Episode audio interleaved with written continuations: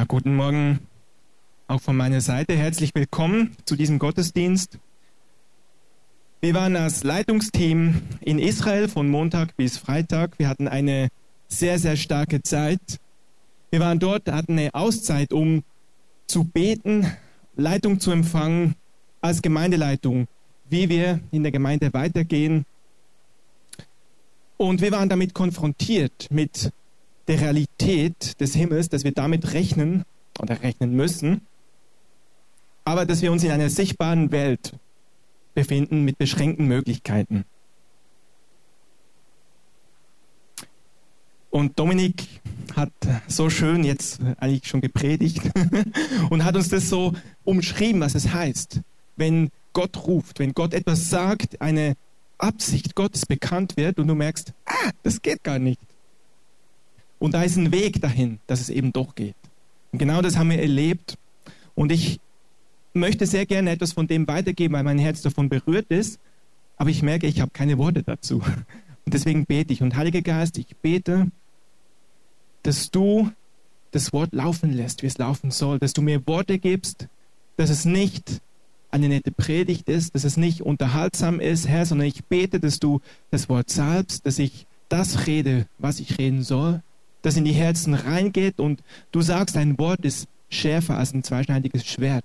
Ich bete, dass du in unseren Herzen, in unseren Gedanken, in unseren Gedankenstrukturen Festungen aufbrichst und dass du Freisetzung gibst heute Morgen. Heiliger Geist, danke für das Reden, was du schon gesagt hast durch den Lobpreis, durch die prophetischen Worte, durch das, was Dominik uns erzählt hat. Und es ist alles ein Guss, es ist alles, geht alles in die gleiche Richtung. Und ich bete, dass du mit Freisetzung kommst, Heiliger Geist. Dass das Wort des Herrn läuft und Frucht bringt. In Jesu Namen. Amen.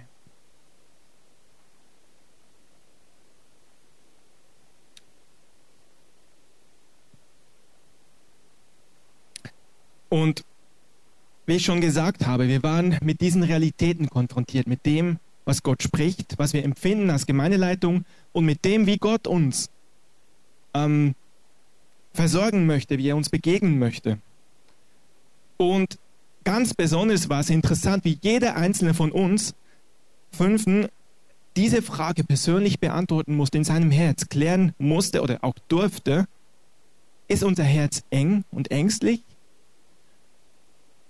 Oder sind es, ist es weit und glaubensvoll? Rechnen wir mit dem Übernatürlichen und ganz konkret damit, dass Gott mit mehr hereinbricht? Oder planen wir als weiser Verwalter, als wie man es so erwartet, auch in, innerhalb der deutschen Gesetzlage, Vorstand von Vereinen und, und, und, planen wir mit diesen natürlichen Ressourcen. Und das ist eine Herausforderung. Aber weil wir mit dem Herrn unterwegs sind, spricht der Heilige Geist zu uns. Und Jakobus 1, 6 bis 7 sagt uns ganz klar, der Zweifler empfängt nichts. Also wenn Zweifel da ist, dann empfangen wir nichts. Oder eben entgegengestellt dazu, Nichts ist unmöglich dem, der da glaubt. Matthäus 9, 23. Und in diese Spannung haben wir uns bewegt und bewegen wir uns und ich glaube, bewegen wir uns alle. Die Worte, die wir heute gehört haben, auch gerade in Bezug hinsichtlich auf Partnerschaft, Dinge, die wir tragen im Herzen, wir sind da in einem, in einem Spannungsfeld. Und das ist praktisch. Das ist eine ganz praktische Sache und nicht nur Zitat einer Bibelstelle. Und ich möchte uns einladen, unser Herz einfach aufzumachen und zu hören, was der Geist spricht. Und ich glaube auch, dass ähm, der Heilige Geist auch durch Nebensätze zu euch sprechen kann, dass vielleicht auch jeder heute Morgen ganz was Verschiedenes hört. Dann ist es genau das, was du hören sollst. Und ich möchte mit uns einen Bibeltext anschauen in Matthäus 18, 1 bis 4. Und ich habe das aus der neuen Genfer Übersetzung gleich mitgebracht, falls ihr keine Bibel haben solltet, ähm, was ich zwar nicht glaube, aber dann können wir das gemeinsam lesen. Vers 1, Matthäus 18. In jener Zeit kamen die Jünger zu Jesus und fragten, wer ist eigentlich der Größte im Himmelreich? Unverschämte Frage. Aber ich frage uns heute Morgen, wer von euch möchte groß sein im Reich der Himmel? Um, ungefähr ein Drittel möchte groß sein, die anderen möchten klein sein. Wer möchte Großes erleben, dass Gott durch ihn Großes tun kann in dieser Welt? Wer möchte es erleben? Da sind schon mehr dabei. Aha. Wer möchte, dass der Himmel sich manifestiert, da wo du bist, wie Tina gesagt hat, an deinem Alltag, da wo du bist, dass Menschen berührt sind? Wer möchte, dass Zeichen und Wunder geschehen, da wo er ist? Ja, fast alle. und die sich noch nicht getrauen, sich zu melden, ich bin überzeugt, ihr wollt es auch. Vers 2. Jesus rief ein Kind und stellte es in die Mitte. Das ist die Frage, wer ist der Größte? Jesus ruft ein Kind, stellt es in die Mitte und er sagt, ich versichere euch, wenn ihr nicht umkehrt und wie die Kinder werdet, könnt ihr nicht in das Himmelreich kommen. Darum, wer sich selbst erniedrigt und wie dieses Kind wird, der ist der Größte im Himmelreich. Wir haben das Team in Israel gebetet und Gott gefragt, was es braucht, damit unser Motto in großem Stil erfüllt wird. Wer kennt unser Motto? ich sage es nochmal. Unser Motto ist, wir möchten auf der Grundlage von Tag- und Nachtgebet Menschen finden, fördern und freisetzen und den Himmel auf die Erde bringen. Also wir möchten sehen, dass auf Grundlage von anhaltendem Gebet, wir haben vor zwei Wochen von Christoph darüber gehört, was das bedeutet, dass wir vor Gott stehen, dass wir beten, wie wir es auch jetzt eben gemacht haben, dass auf Grundlage von diesem Gebet Menschen gefunden werden, Evangelisation, dass Menschen eingeladen werden, dass Menschen gefördert werden, freigesetzt werden, ausgesandt werden, wie ein Dominik oder wie das Team um Dunja, was nächste Woche in Südafrika ist und dort Menschen erreicht. Und wir möchten den Himmel auf die Erde bringen. Und wir haben gemerkt, es ist gut, wie Dinge laufen in unserer Gemeinde, wie wir wachsen, was alles passiert. Und gleichzeitig haben wir eine ehrliche Bestandesaufnahme zugelassen und festgestellt, es ist nicht, wie es sein sollte. Es ist noch nicht, wie es sein sollte. Wenn wir die Apostelgeschichte lesen, wir erleben noch nicht, dass an einem Tag 3000 Menschen dazukommen. Wir erleben nicht, dass unser Schatten Kranke gesund macht. Wir erleben noch nicht, dass Tote auferweckt werden. Und wir erleben auch noch nicht umfassend so, dass wir so gesegnet sind, dass wir gar keinen Mangel haben. Und wir haben uns als Team gesagt, wir geben uns nicht zufrieden mit dem, was wir haben. Wir sind dankbar, wir preisen Gott dafür, aber wir geben uns nicht mit diesem Status zufrieden. Wir möchten das mehr haben. Wir möchten das, was der Herr uns verheißen hat, erleben. Die Frage ist nur, wie kommen wir dahin, dass wir das mehr haben können? Und wir haben festgestellt, es braucht ein, ein Neudenken. Wir haben so unsere Denkstrukturen, so unsere Denkmuster, das, was, was man so gelernt hat in unserem Umfeld, in der Schule, im Studium, einfach als Mensch in Westeuropa. Und wir haben gemerkt, es braucht ein Neudenken oder ein Reset, ein Neuprogrammieren. Set to set, etwas setzen, etwas oder ein Mindset, sagt man auch. Es braucht ein neues Mindset.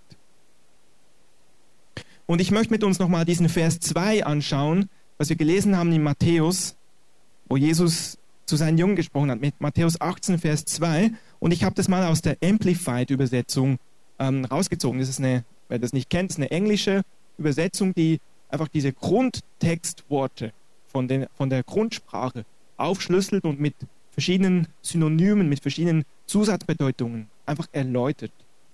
Und ich habe das einfach frei übersetzt und da steht im Vers 2, ich versichere euch und ich rede ernstlich zu euch, sagt Jesus zu seinen Jüngern, wenn ihr nicht Buße tut, Klammer auf, das heißt, euer, euer inneres Selbst, eure alte Denkweise verändert und ein verändertes Leben lebt, Klammer zu, also wenn ihr nicht Buße tut und wie Kinder geworden seid, so werdet ihr niemals in das Reich der Himmel eintreten. Jesus sagt hier, wir müssen umkehren. Andere übersetzen, wir müssen Buße tun. Das klingt so. Ah.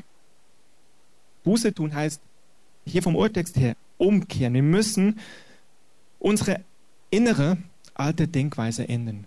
Das ist das, was das Wort sagt. Das ist das, was Jesus sagt. Die Jünger fragen, wie können wir die Größten sein? Und ich merke, wenn ich diese Frage höre, denke ich, ah, die Jünger, die schon wieder. Aber Jesus sagt nichts dagegen. Er sagt nicht, dass das falsch ist. Er sagt nicht, ihr dürft es nicht denken, sondern er gibt eine Antwort auf die Frage. Er gibt eine Antwort auf diese Frage. Er holt ein Kind und sagt, wenn ihr so werdet wie ein Kind, oder wenn ihr nicht so werdet, also er negiert es, aber das ist auf der anderen eine positive Antwort. Also ich, ich, ich spreche es mal positiv aus. Wenn ihr werdet wie ein Kind und dieses Vertrauen habt, dann werdet ihr in das Reich der Himmel einkommen und dann werdet ihr der Größte sein, dann werdet ihr das erleben. Wer möchte das erleben? Wer möchte das erleben? Amen. Also rethink, neu denken. Was hat das Reich der Himmel mit dem Denken dieser Welt gemeinsam? Nichts. Das Reich der Himmel, so wie bei Gott Dinge sind, das hat mit dem Denken dieser Welt nichts gemeinsam. Römer 12, 2 sagt, seid nicht gleichförmig dieser Welt, also seid nicht gleich wie die Welt, denkt nicht gleich, sondern werdet verwandelt durch die Erneuerung des Sinnes. Das heißt, unser Denken soll verwandelt werden, oder wir sollen verwandelt werden, indem unser Denken neu programmiert wird.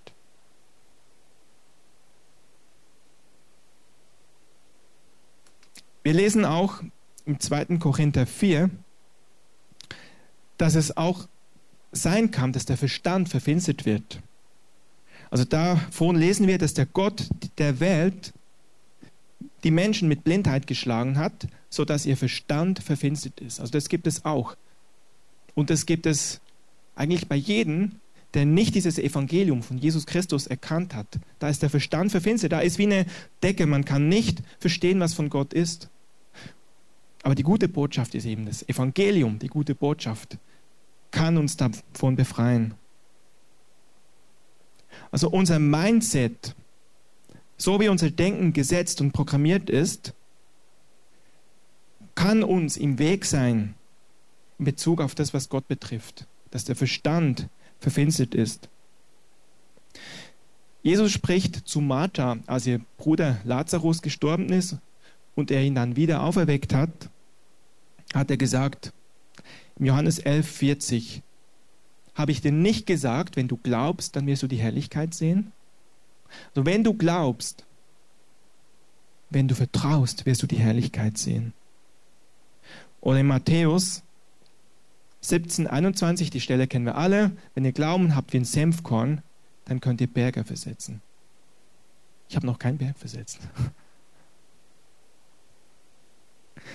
Und es ist so schön zu sehen, anscheinend hatten Martha und die Jünger von Jesus, zu denen diese Stellen ja sprechen, diese letzten beiden, nicht den entsprechenden Glauben. Sonst hätte Jesus nicht so zu ihnen geredet. Die hatten diesen Glauben noch nicht. Und ich habe mich gefragt, was heißt Glauben? Was heißt Glauben? Im Hebräer 11 lesen wir die Definition.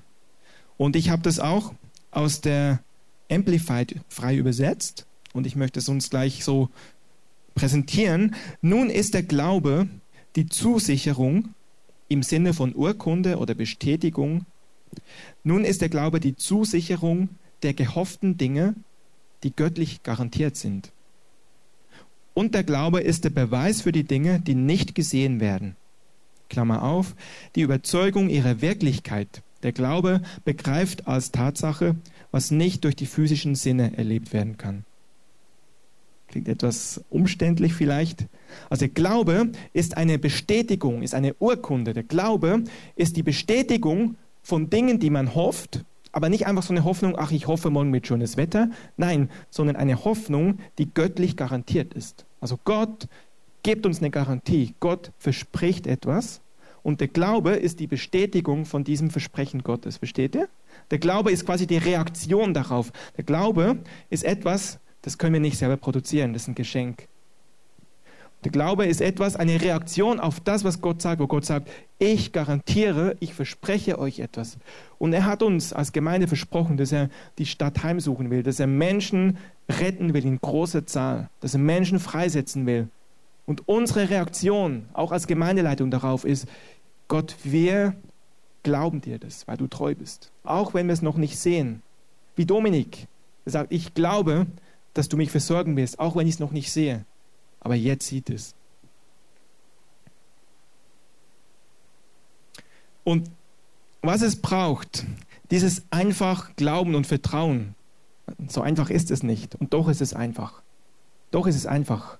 Es ist Zeit, dass unser Denksinn neu programmiert wird. Da oben ist die Blockade. Irgendwie geht es nicht weiter. Ist das aus? Ach so, jetzt. Reset, genau. Warten wir auf unseren Techniker.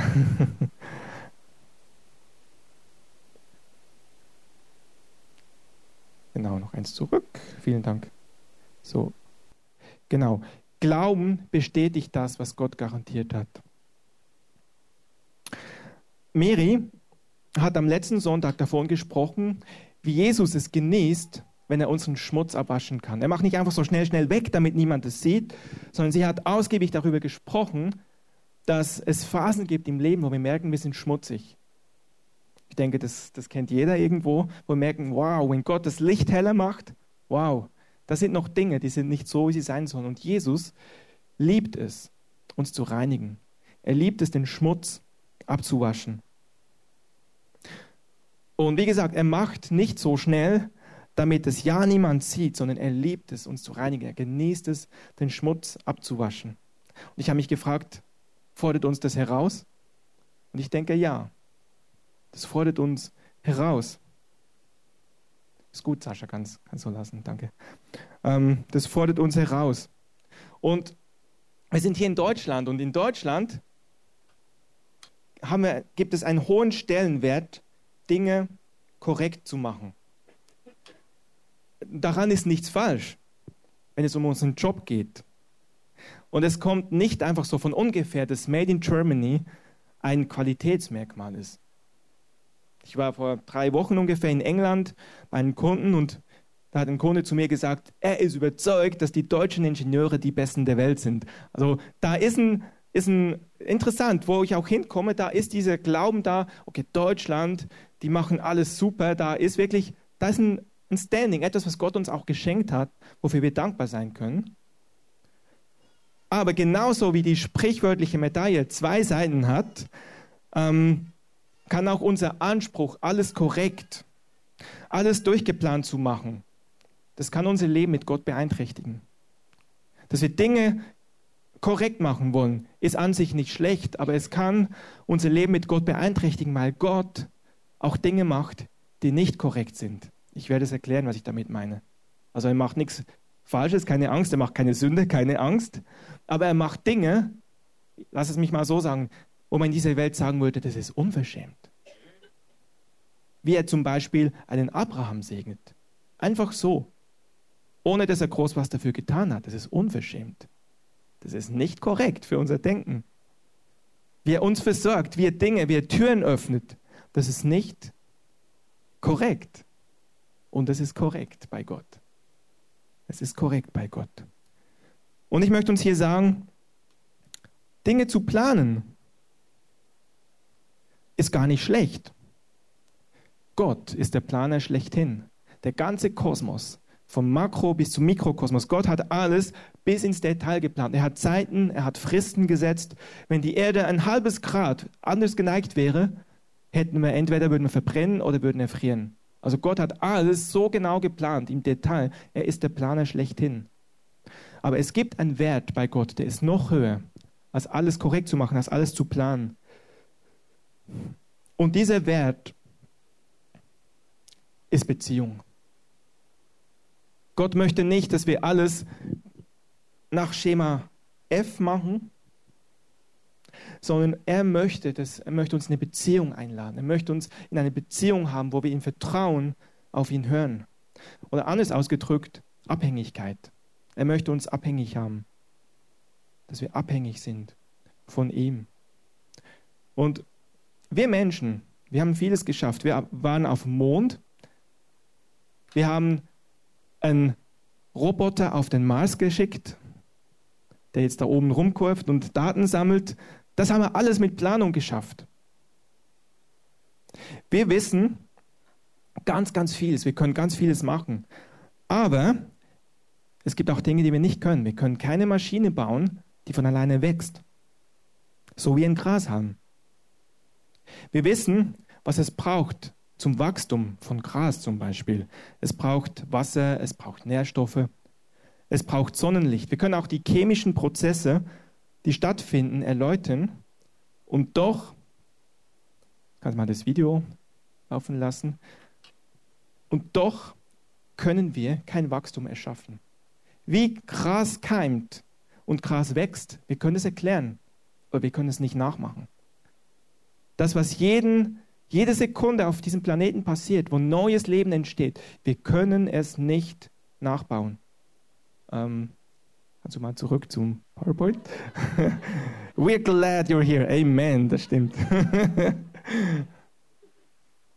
Gut, kannst zurück zum, zum PowerPoint gehen.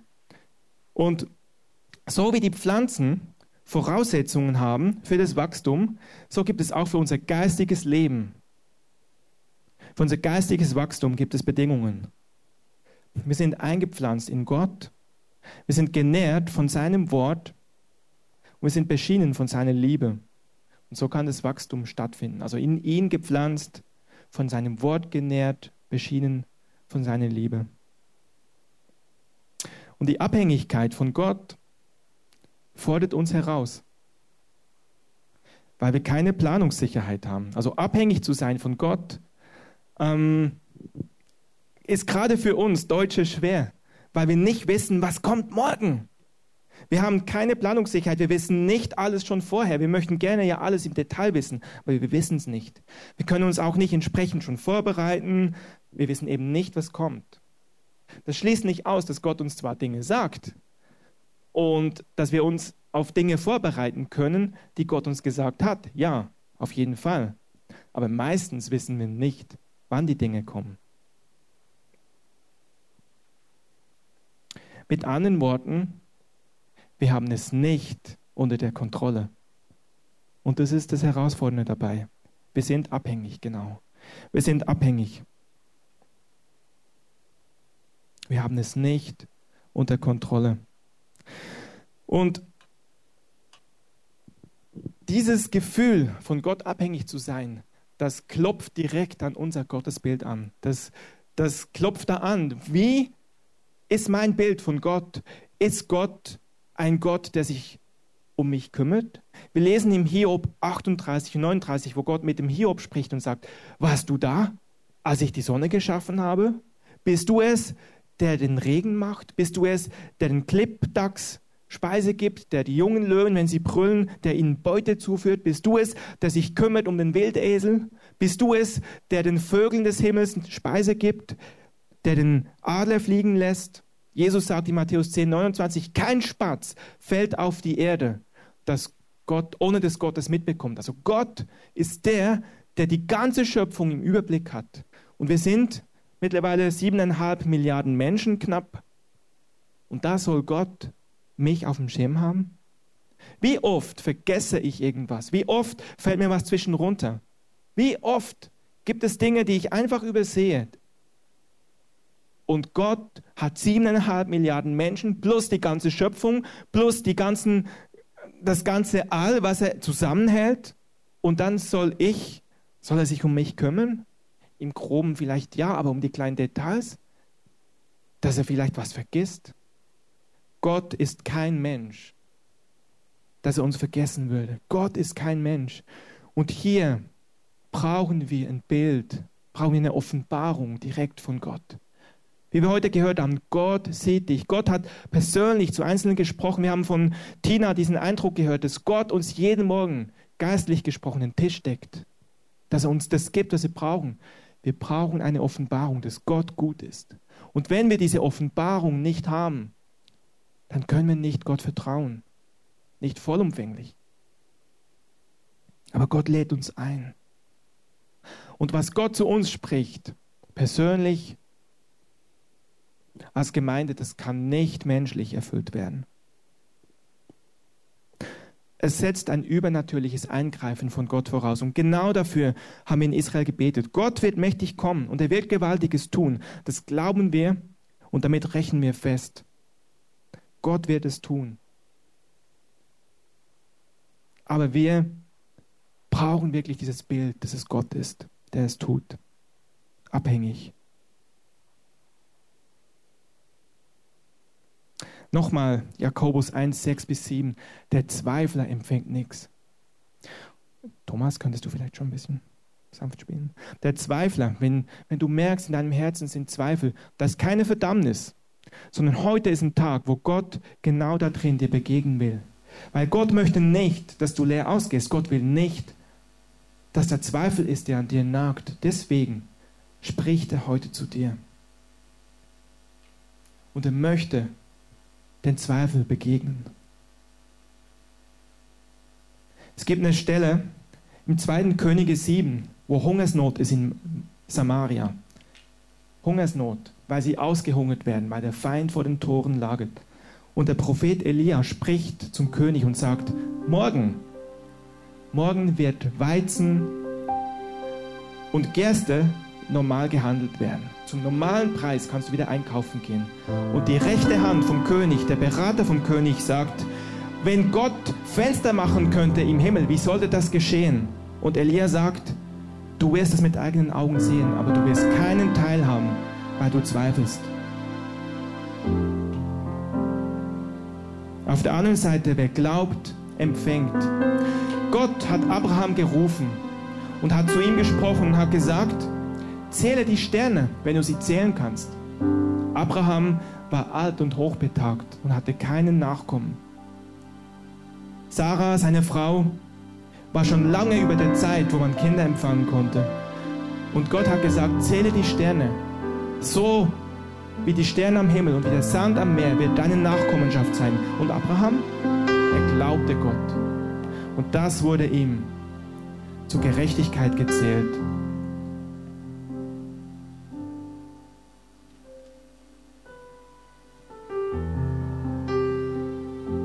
Gibt eine Stelle im Johannes, im 1. Johannes 3, 21 bis 22, wo es heißt, wenn unser Herz uns nicht verklagt, haben wir Freimut zu Gott. Wenn unser Herz uns nicht verklagt, haben wir Freimut und können von Gott empfangen.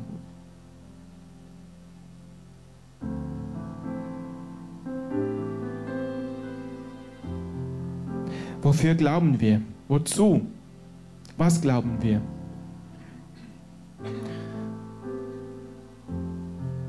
Das einerseits die Verheißungen, die Versprechungen, Dinge, die Gott uns zugesagt hat, durch die Bibel, das ist ganz wichtig, erstmal das Wort Gottes ist die Grundlage, aber auch persönliche Worte, die Gott dir gegeben hat.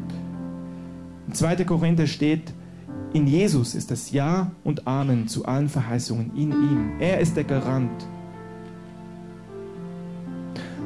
Aber die Grundlage ist die Errettung. Wir haben gesungen Majesty, Majestät. Ich bin, wie deine Gnade mich fand. Und genau das ist der Punkt, ihr Lieben. Das ist das, wo ich heute hinaus möchte. Das ist die absolute Grundlage. Das ist die Milch und der Anfang. Aber ich möchte zu denen sagen, die schon länger mit Gott unterwegs sind, es ist nicht irgendwie etwas, was da am Anfang mal war, sondern es gilt jeden Tag neu. Wenn unser Herz uns nicht verklagt, was wir wissen müssen in unserem Herzen ist, wie wir vor Gott stehen, dass er uns liebt, dass wir vor ihm gerecht sind. Warum? Wir sind gerettet, weil Jesus für uns Mensch geworden ist und am Kreuz gestorben ist. Die Bibel sagt uns, wenn wir, ich weiß nicht, ob ich das auch aufgeschrieben, genau, wenn wir selber uns anstrengen wollen, wenn wir selber was dazu tun wollen, wenn wir selber das Gesetz halten wollen, wenn wir, hier spricht es im Galater von Beschneidung, wenn wir Dinge tun wollen, wo wir denken, ah ja, das muss man tun, um Gott zu gefallen, dann sind wir verpflichtet, alles zu tun, um Gott zu gefallen.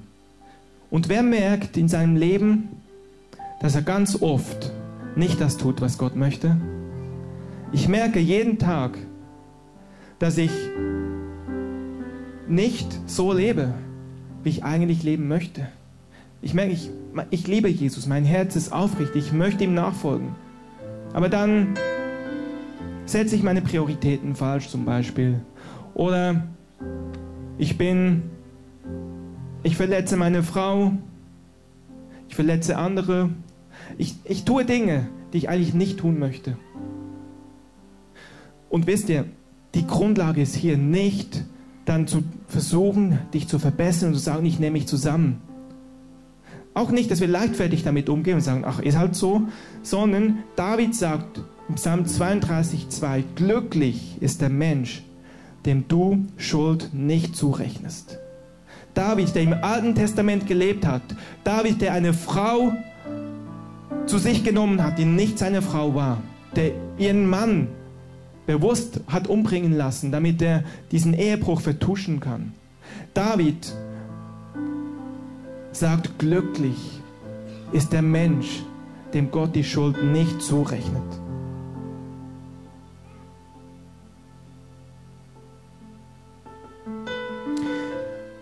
Und ich möchte uns einfach sagen heute Morgen, gerecht sind die, die glauben, dass Gott für sie gestorben ist. Das ist die Grundlage. Gerade für uns Deutsche, die wir alles gut machen wollen und korrekt machen wollen, das ist nicht falsch. Aber die Grundlage ist und bleibt, dass wir nur aufgrund von Jesus gerecht sind. Nur auf der Grundlage. Und es ist so eine Basis, das ist so eine Grundlage, dass wir die manchmal vergessen. Und wir haben gemerkt als Leitungsteam, dass wir damit gerungen haben, was dürfen wir von Gott erwarten? Diese Stelle, die ich vorgelesen habe, aus dem, wo war sie? Diese Stelle, wo ich vorgelesen habe, dass wenn unser Herz uns nicht verklagt, dann haben wir Freimut zu Gott. Und wir haben gemerkt, es gibt oft Dinge, wo unser Herz nicht Freimut hat, wo wir nicht in Freimut vertrauen. Es gibt Dinge, die wir als Gemeindeleitung bewegen, wo wir von Gott eine Richtung haben, wo wir hingehen in Bezug auf Wachstum, auch finanziell. Das gehört dazu, weil wir als Gemeinde Ausgaben haben und wir merken, oh, da sind wir noch nicht in dem Flow. Und dann nicht menschlich dann ranzugehen, sondern im Herzen Freimut zu haben und von Gott zu empfangen. Und wisst ihr, das Reich der Himmel, es bricht hier rein, es bricht hier hinein. Wir haben erlebt, wir waren in Jerusalem auf dem Ölberg, das ist der arabisch sprechende Teil, der arabische Teil von, von Jerusalem.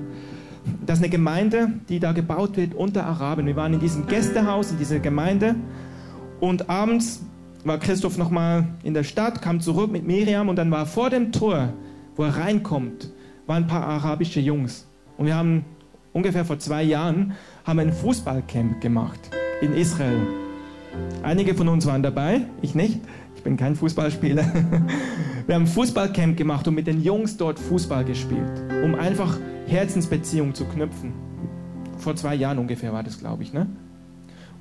Sogar drei. Okay.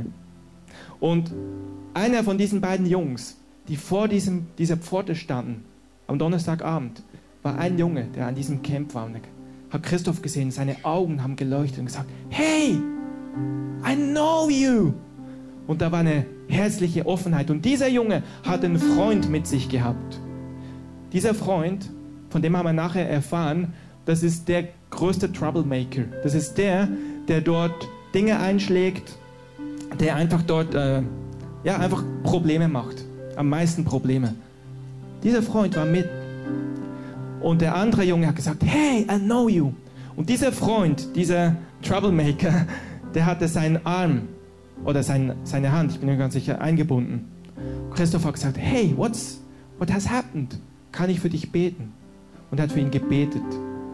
Einmal, zweimal, noch ein drittes Mal. Nach dem dritten Mal war der Schmerz komplett weg. Was wir hinterher erfahren haben, das war nicht einfach so eingebunden, der, das war gebrochen. Das war gebrochen. Und Christoph hat gesagt, als er sich das überlegt hat, wie soll das gehen, das Knochen, die gebrochen sind, einfach so in einem Augenblick zusammenwachsen, das kann er sich nicht vorstellen. Hätte er es vorher gewusst, dass gebrochen ist, hätte er nicht diesen Freimut gehabt zu beten. unser Gott ist herrlich. Und das Genialste ist, der Pastor von dieser Gemeinde hat gesagt, das war unser größter Problememacher. Und der ist von Gott berührt und hat gesagt, kommt wieder, nehmt ein Team mit. Wir öffnen die Türen, wir grillen mit denen, wir machen Lobpreis. Wir wollen, dass die Araber brennen für Jesus auf dem Ölberg. Das ist das, was Gott macht. Warum? Weil bei Gott alle Dinge möglich sind. Weil bei Gott alle Dinge möglich sind. Wenn der Himmel hineinbricht, und wisst ihr, das ist das, was Gott gesagt hat, er wird hineinbrechen. Wir dürfen uns innerlich darauf einstellen, dass wir Zeichen und Wunder und ich sage auch Totenauferweckungen hier in Berlin, hier im Kino erleben. Wir werden Dinge erleben, die wir noch nicht gesehen haben. Aber wisst ihr, es geht nicht darum, dass wir noch mehr uns anstrengen und noch mehr uns zusammenreißen, sondern was es braucht, ist, dass wir meditieren, wie sehr Gott die Welt geliebt hat, wie sehr Gott mich und dich geliebt hat. Dass wir wissen, unser Herz ist frei, unser Herz verklagt uns nicht, dass wir Freimut haben. Und ich möchte beten einfach und ihr dürft gerne sitzen bleiben, dürft auch aufstehen, wie ihr wollt. Und ich bete einfach, Heiliger Geist, dass du das heute Morgen uns offenbarst. Vater, ich danke dir, dass du so sehr die Welt, dass du so sehr Berlin, dass du so sehr mich und meine Familie geliebt hast, dass du deinen einzigen Sohn, Herr, alles, was du hattest, deinen einzigen Sohn hast du gegeben damit jeder, der an dich glaubt, nicht verloren geht, sondern ewig leben wird. Und das ist das größte Geschenk. Das ist das größte Wunder, Herr. Alles andere ist, ist nichts im Vergleich dazu. Du hast so sehr uns geliebt, dass du deinen Sohn gegeben hast, dein Ein und alles, deinen geliebten Sohn. Und es heißt, er nahm die Strafe auf sich, damit wir Frieden haben. Und Gott, ich bete heute Morgen, dass da, wo unser Herz uns mit Anklage quält, da, wo der Feind auch uns unsere Schulden vorhält, da, wo der Feind uns erinnert an unsere Vergangenheit. Ich bete, dass du es heute abschneidest durch dein Wort, durch deinen Heiligen Geist und dass wir heute neu diese Gnade der ersten Liebe, diese Gnade der Errettung erleben. Und zwar jeder. Auch wenn wir schon 20 oder 30 oder 40 oder 50 Jahre mit dir unterwegs sind, dass wir heute Morgen neu erleben, was es heißt, aus Gnade gerettet zu sein und dass wir vor dir stehen als die Gerechtigkeit Gottes. Hört euch das an. Wir stehen vor Gott als die Gerechtigkeit Gottes. Gott sieht uns in Jesus ohne Fehler. Wenn wir mit Christus gestorben sind, heißt es, wenn wir uns taufen lassen haben, unser Leben in den Tod gegeben haben, dann hat er uns auferweckt zu einem neuen Leben. Wir sind in Christus, in Jesus. Nicht mehr ich lebe, sagt Paulus, sondern Jesus Christus lebt in mir. Und ich möchte heute fragen, vielleicht bist du da und hast noch nie einen Start mit Jesus gemacht. Vielleicht bist du da und du weißt gar nicht, was es heißt, dass dir komplett vergeben ist. Vielleicht hast du auch gar nicht so ein Schuldenbewusstsein an sich. Aber Gott sagt in seinem Wort, jeder, der auch nur ein Gebot übertritt, ist schuldig geworden in allem. Und die Bibel sagt, es gibt keine Ausnahme. Jeder hat gesündigt. Wir sind alle gleich. Es geht nicht darum, habe ich viel gesündigt, habe ich weniger gesündigt. Es geht darum, ich habe gesündigt. Und ich muss dafür eine Konsequenz tragen. Oder ich lasse Jesus die Konsequenz tragen. Und Lass die Augen geschlossen. Ich möchte fragen, bist du hier? Und du merkst, du möchtest vor Gott stehen als gereinigt. Du möchtest vor Gott stehen als geliebtes Kind, ohne Schuld. Drück dich Schuld und du sagst, ich möchte frei sein. Ich möchte durchatmen. Ich möchte Jesus mein Leben geben. Dann heb einfach deine Hand und gib ein Zeichen. Wenn du hier bist und sagst, ich möchte einen Start anfangen, ich möchte heute mit Jesus beginnen, dann gib mir einfach ein Zeichen. Wir halten die Augen geschlossen. Und wenn du hier bist und du merkst, der Heilige Geist klopft an dein Herz, dein Herz klopft, dann bist du gemeint. Dann gib mir ein Zeichen, wir wollen gemeinsam beten. Danke, danke Jesus. Und lass uns das so machen, lass uns einfach alle aufstehen und ich bete ein Gebet und lass uns das alles mitbeten. Lass uns alle das einfach mitbeten und wir sagen, Jesus, Jesus, ich danke dir, dass du für mich gestorben bist. Dass du all meine Schuld auf dich genommen hast. Und dass du mich freigesprochen hast von Schuld. Ich danke dir, dass du sagst, wer die Tür aufmacht für mich, zu dem werde ich hineingehen und mit ihm Festmahl essen. Ich mache dir jetzt meine Herzenstür auf. Ich lade dich ein und sag, komm in mein Herz. Sei du mein Herr. Reinige mich von allem, was mich bedrückt. Ich sage mich los von allem Schlechten, von allem, was dir nicht gefällt. Und ich empfange jetzt deine Reinigung. Und ich glaube dir, dass ich jetzt wiedergeboren bin, dass ich ein Kind Gottes bin, dass ich zu dir gehöre und dass ich in Ewigkeit bei dir sein werde. In Jesu Namen. Amen. Amen. Danke, Jesus. Halleluja. Und ich möchte jetzt einfach hier die Predigt beenden und möchte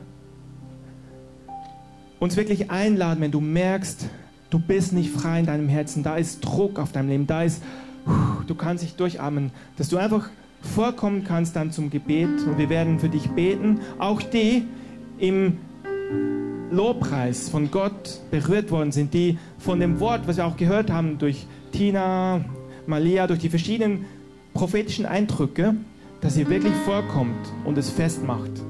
Wenn der Heilige Geist spricht, wollen wir nicht einfach so drüber hinweggehen in die Tagesordnung, sondern wir wollen es festmachen. Ich übergebe jetzt Antonia. Die Beter können gerne mit nach vorne kommen. Ich, ich möchte einfach so den Segen über euch aussprechen für eure Woche. Gott ist ein Gott, der nicht in Sonntagen denkt, sondern der in Beziehung denkt und der ist jeden Tag bei euch. Und wir laden euch herzlich ein, wie Marc gesagt hat, kommt gerne vor zum Gebet, auch gerade wenn ihr ähm, euch für ein Leben mit Jesus entschieden habt, wenn euch was angesprochen hat. Wir segnen euch gerne, wir beten gern für euch in konkreten Dingen. Und ich segne euch jetzt noch einfach für diese Woche im Namen Jesu, dass er, der immer schon war und der immer sein wird, euer Schutz, eure Sicherheit ist. Im Namen Jesus. Amen. Ihr könnt gerne, wir wollen hier einfach so vor dem Herrn bleiben, in der Atmosphäre, wir werden Musik einspielen. Ihr könnt gerne zum Gemeinschaft, zum Quatschen nach unten gehen. Wir haben die Info-Ecke da, wenn ihr Fragen habt zu uns und wir freuen uns, euch kennenzulernen. Ähm, genau, da könnt ihr Kaffee trinken, gibt vielleicht auch einen Snack und ansonsten wünsche ich euch einen wunderbaren Sonntag.